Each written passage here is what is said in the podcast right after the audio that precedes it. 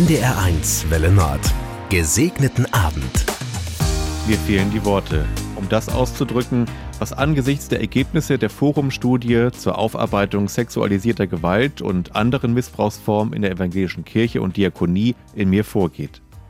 Unabhängige Institutionen hatten sich zwei Jahre lang in Aktenberge aus 20 Landeskirchen vertieft und mit mehr als 100 Betroffenen gesprochen. Eine umfassende Untersuchung sollte erstmals aufarbeiten, wie viele Betroffene und wie viele Täter es gibt. Und die Zahlen sind erschreckend. Mehr als 2200 dokumentierte Fälle. Die Dunkelziffer ist mehr als viermal so hoch. Von der Spitze der Spitze des Eisbergs war die Rede. Was mich aber noch mehr erschüttert, immer wieder wurden in der evangelischen Kirche Täter geschützt, wo doch die von der Gewalt Betroffenen Schutz gebraucht hätten.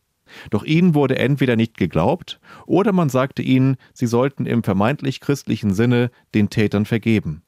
Diejenigen, die sich trotz dieser Erfahrungen geöffnet und das, was ihnen angetan wurde, geteilt haben, verdienen zuallererst Respekt und Anerkennung.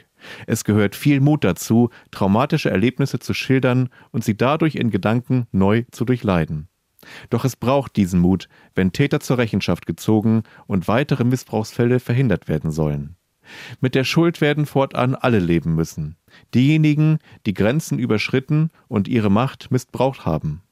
Diejenigen, die zwar etwas wahrgenommen, aber dennoch geschwiegen oder sogar vertuscht haben und diejenigen, die den Betroffenen nicht geglaubt haben. Solche Strukturen des Vertuschens und des Täterschutzes darf es nie wieder geben. Ich kann nur hoffen, dass die gestern vorgestellte Studie nicht das Ende einer Forschung war, sondern der Anfang einer Kirche, in der alle wacher sind. Segen für den Abend wünscht Ihnen Marco Vogt, Radiopastor aus Kiel.